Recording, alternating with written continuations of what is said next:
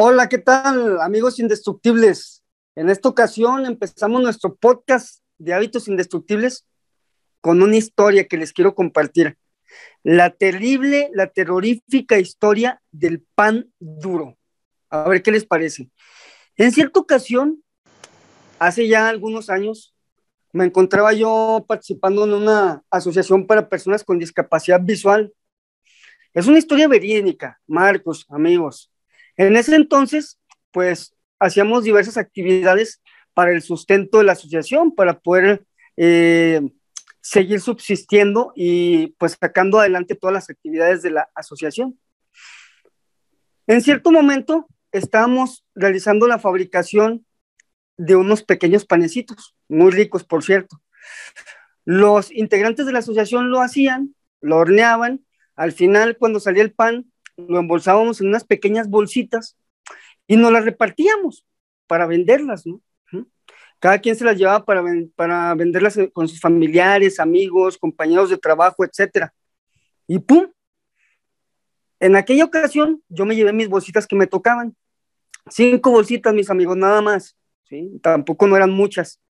Y me tocaba venderlas. Me las llevo. Pasa el primer día, pasa el segundo día. Y se me olvidó que no llevaba las bolsas al trabajo. Yo me iba a trabajar y todo, pero se me olvidaba que las tenía que vender, mis amigos, y ya llevaba dos días perdidos. Tercer día, la verdad es que me dio flojera llevármelas. Tampoco me las llevé. Tercer día y yo no había vendido ni una sola bolsita de panes. Cuarto día, por fin me animé y me llevé unas bolsitas al trabajo, ¿no? Para venderlas con mis compañeros en la empresa donde yo trabajaba en aquel momento. Pues bueno, mis amigos, les quiero contar y les quiero confesar, pues que la verdad es que me dio miedo, me dio vergüenza sacar las bolsitas para venderlas con mis compañeros de trabajo, ¿no? Cuatro días y Franco Kaiser no había vendido ni una bendita bolsa de pan. Quinto día, por fin me atreví a sacar una bolsita y ofrecérsela a un compañero de trabajo. Él me la compró de, buen, de buena gana, mis amigos, ¿sí? Y ya era el último día que tenía yo para poder hacer la venta de mis panes, porque ya inclusive iba retrasado con la venta, ¿no? Pues bueno, en cuanto mi amigo me compra la bolsa, me paga, me da el dinero, le da una mordida a su delicioso pan y ¡crack! Que casi se le quebra un diente, mis amigos, ¿no? Pues el pan ya se me había hecho duro, ¿no? La verdad. Pues al último tuve yo que pagar esas bolsitas de, de pan de mi bolsa, ¿sí? Pero me quedó una enseñanza, ¿no? ¿Cuántas veces por falta de sentido de urgencia, cuántas veces por falta de ponerle acción, ¿sí? Vamos postergando y vamos dejando las cosas, ¿no? Mañana, ay, es que se me olvidó, ay, es que me dio vergüenza, ay, es que me dio flojera. Y pues ahí lo que puede pasar, muchísimo cuidado, es que se te puede hacer el pan duro. Empezamos con esta historia, amigos, indestructibles, episodio número 24 de nuestro podcast. ¿Qué tal, mi estimado Marcos? ¿Cómo estás? ¿Qué te parece la historia del pan duro? No, no me gusta el pan duro. Me gusta. bueno, bienvenidos a todos. bienvenidos a todos. Em, bienvenidos a, los suscriptores nuevos. Tenemos a. Acá tenemos a Enrique Ramos, a María Garmelac eh, y a no sé quién más. bueno, ya tenemos 23 episodios, en realidad 22 porque uno está perdido en el más allá. Y me gustó la historia, justamente hace poco me pasó, me estuvo pasando algo así. Estuve postergando algo de manera, pero madre mía, era, era de no creer era de no creer cómo lo tiré para adelante, lo tiré para adelante, lo tiré para adelante, lo tiré para adelante, y lo hice en el último momento posible. Y yo me decía a mí mismo luego de concretar la tarea, digo, ¿para qué hago esto? O sea, ¿qué necesidad tengo yo de estar corriendo a último momento? Ninguna, o sea, ninguna. eh, es mucho mejor cuando tenés, tenés algo que hacer, vas y lo haces y listo. O sea, no. Eh, como que se nos complicamos solos, complicamos solos. Así que, muy buena historia, Fran. Sí, mi estimado Marcos, por supuesto. ¿Y sabes qué? También, o sea, la verdad, esto de, postergar y tirar las cosas para adelante y, dejar que pase el tiempo y, al último andar a, las carreras haciéndolo todo en el último momento, pues digo, a todos nos pasa, ¿no? O sea, no significa que, por ejemplo, nosotros que nos dediquemos al desarrollo humano y que siempre estamos hablando sobre estos temas, o sea, a mí la verdad es que me, me sigue pasando, todavía se me sigue haciendo el pan duro, ¿no? Pero pues siempre me acuerdo de la historia, ¿no? Cuando, cuando estoy postergando, cuando... Eh, y, lo bueno es que lo empiezas a identificar, ¿no? Yo creo que una vez que, que empiezas a identificar eh, al enemigo o que empiezas a identificar cuál es el mal que te aqueja, es cuando tienes por lo menos la mitad de la cura, ¿no? Y empiezas a hacer algo al respecto, ¿no? O sea, ¿qué es aquello? Como, dice, como dicen este, eh, nuestros amigos eh, del programa de los 12 pasos alcohólicos anónimos, ¿no? O sea, detectar, admitir y corregir, ¿no? O sea, detectar, porque si no te das cuenta de, qué es lo que te está pasando y por qué postergas, ¿no? Y por qué no le metes sentido de urgencia a las cosas. Eh, y si no lo, no lo admites, que tienes un problema, ¿no? Como también nos lo marca el programa, ¿no? Que es un programa maravilloso que nosotros siempre estamos recomendando que asistas a un grupo de autoayuda, ¿no? Y por último, pues si no, no, lo vas a corregir, o sea, si no, si, no lo aceptas, que es un, que es un, es un área de oportunidad o que es un problema que tú tienes, pues no lo vas a corregir, Marcos. ¿Para qué? Si no es algo que tú, que, tú sientas que necesites mejorar o cambiar, ¿verdad? Sí, sí. Eh, la, verdad, la verdad que obviamente volvés, volvemos a, la misma base, ¿no? Volvemos a la misma base de revisar eh, en qué momento estamos fallando y más que nada revisar, yo creo que es importante revisar por qué para nosotros es importante eso. Porque te das cuenta que, la, mayoría de las personas cuando empieza en este camino de, de hábitos y, y de conductas y de actitudes, etcétera, lo primero que hace es buscar recetas externas, o sea, le dice a los demás cómo se trabaja los hábitos. Ah, te tenés que levantar a las 6 de la mañana. Bueno, pero en, realidad en ningún momento se escucha a sí mismo. Estamos, vivimos escuchando a los demás, pero no nos escuchamos a nosotros. Y, y ahí ya estamos fallando, ya estás fallando desde el principio porque ni siquiera sabes que tenés que corregir. ¿Me explico?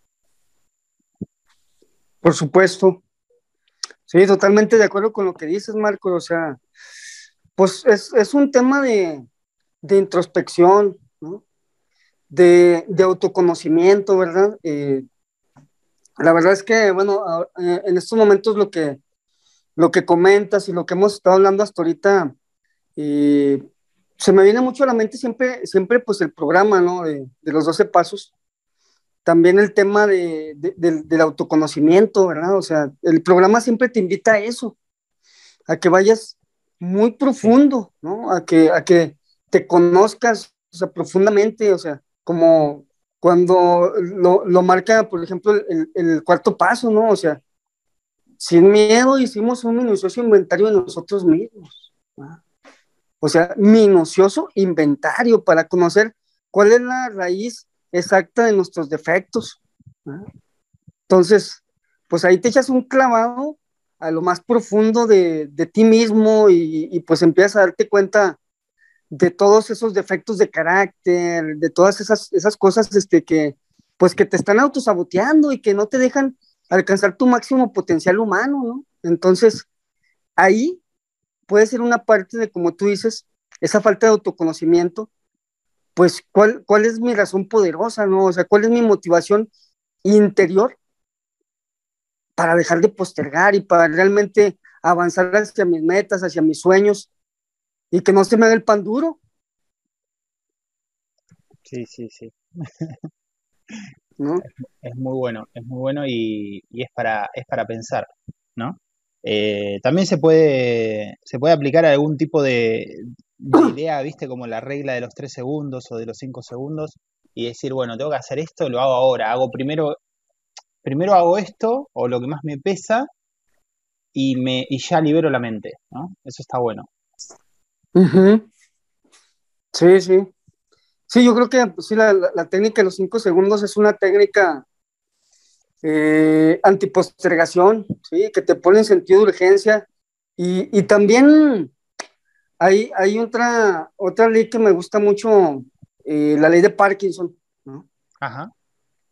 Cuando te, te, das cuenta, o sea, de que el tiempo que le designas a una actividad, generalmente esa, e, e, esa actividad tiende tiende a cubrir todo ese tiempo, ¿verdad? Entonces... Eh, eh, tiende, tendemos a ocupar todo el tiempo disponible que tenemos para esa actividad. Si decimos, bueno, tenemos una semana para entregar esto, entonces vas a usar hasta el último día de la, la última hora de del último día. En cambio, si vos decís, bueno, esto lo tengo, que terminar hoy, lo terminas hoy. Es así. Qué barbaridad. eso es increíble, de verdad que es increíble. Este, e, es, es, este, increíble, ¿no? O sea, la, cómo, cómo se aplica la, la ley de Parkinson, ¿no? O sea, yo, yo, por ejemplo, me acuerdo desde que está uno en la escuela, ¿no? En los exámenes, Te dicen desde un mes, cabrón, te dicen dos, o sea, te, te avisan con mucho tiempo de, de, antelación, pues que tienes examen, cabrón, ponte a estudiar, ¿ah? O sea, ahí te va y tienes que estudiar esto y lo otro y, y, y pues la verdad es que siempre tiene uno mucho tiempo. Y por la verdad, a mí siempre me pasaba, cabrón. Ahí estaba, inclusive, y, luego decía yo, no, es que me paso a veces hasta la noche sin dormir, cabrón, ¿sí? Porque soy bien estudioso, y que, pero pues la verdad es que dejaba hasta el último, pues por eso el último día, ahí estaba sin dormir, cabrón, ¿sí? Estudiando para el bendito examen, ¿no? O inclusive a veces, hasta antes del examen, ¿no? Unas horas antes ahí estaba en chinga, estudiando, ¿eh? este, o haciendo, haciendo mi acordeón. Ahí en Argentina, ¿cómo les dicen, mi Marcos, a los acordeones? Acá le decimos machete. Machete. ok. Claro, y, Pinches papelitos, este. Y hasta el último momento estás estudiando ahí sin, sin, sentido. Incluso en la universidad la gente hace eso. Sí. Eh, sí, o sea, pues, a mí me pasaba en la universidad, o sea. Y.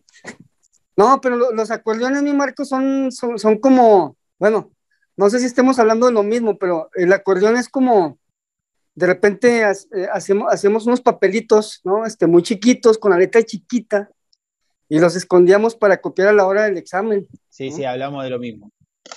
Ah, ok. O en las piernas, las muchachas se ponían acá éramos expertos en técnicas de, acordeones. de macheteo, ok.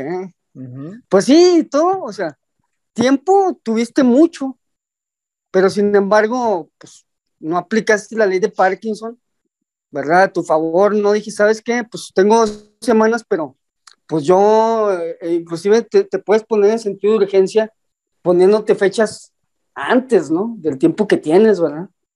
Y, disciplinarte, o sea, porque también es cuestión de disciplina y, de decir, ¿sabes qué? Yo tengo dos semanas, pero yo me voy a fijar la meta de terminarlo en 10 días, ¿no? Y, y, disciplinarte para hacerlo, ¿no? O sea, y, eso, pues también las fechas límite te ayudan mucho a ponerte en sentido de urgencia.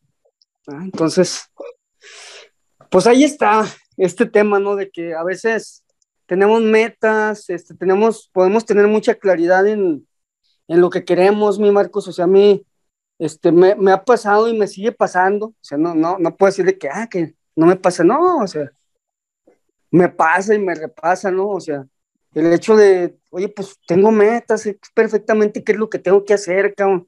Tengo un plan, o sea, para poderlo hacer, o sea, pero muchas de las veces, la neta, o sea, no, me, me cuesta poner ese sentido de urgencia. Yo, yo, yo lo digo a veces, Marcos, amigos, un sentido de urgencia interno. O sea, No que el, el pinche sentido de urgencia venga de afuera, ¿verdad? ¿Por qué? Ah, pues ahora sí me pongo en sentido de urgencia porque, pues ya, güey, me van a correr de la casa porque no he pagado la renta y pues ahora sí tengo que, tengo que vender. O no, pues que ahora sí ya, ya falta una hora para el examen o ya el examen es mañana y pues ahora sí me tengo que poner en sentido de urgencia a huevo, ¿verdad? O sea, pero es un sentido de urgencia siempre exterior, ¿verdad?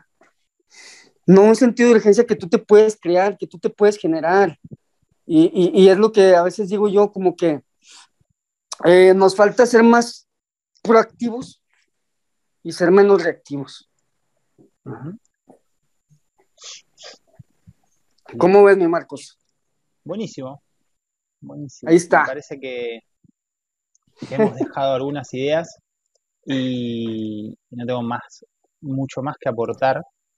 Em, espero que les haya gustado. Cualquier cosa, si nos quieren dejar alguna idea de, algún tema que quieran escuchar, nos avisan y ahí estaremos haciendo nuestro episodio sobre esos temas. Gracias por escucharnos y nos vemos en el próximo episodio. Nos vemos, Fran. Hasta la próxima, mis amigos. Éxito y bendiciones. Nos vemos, Marcos.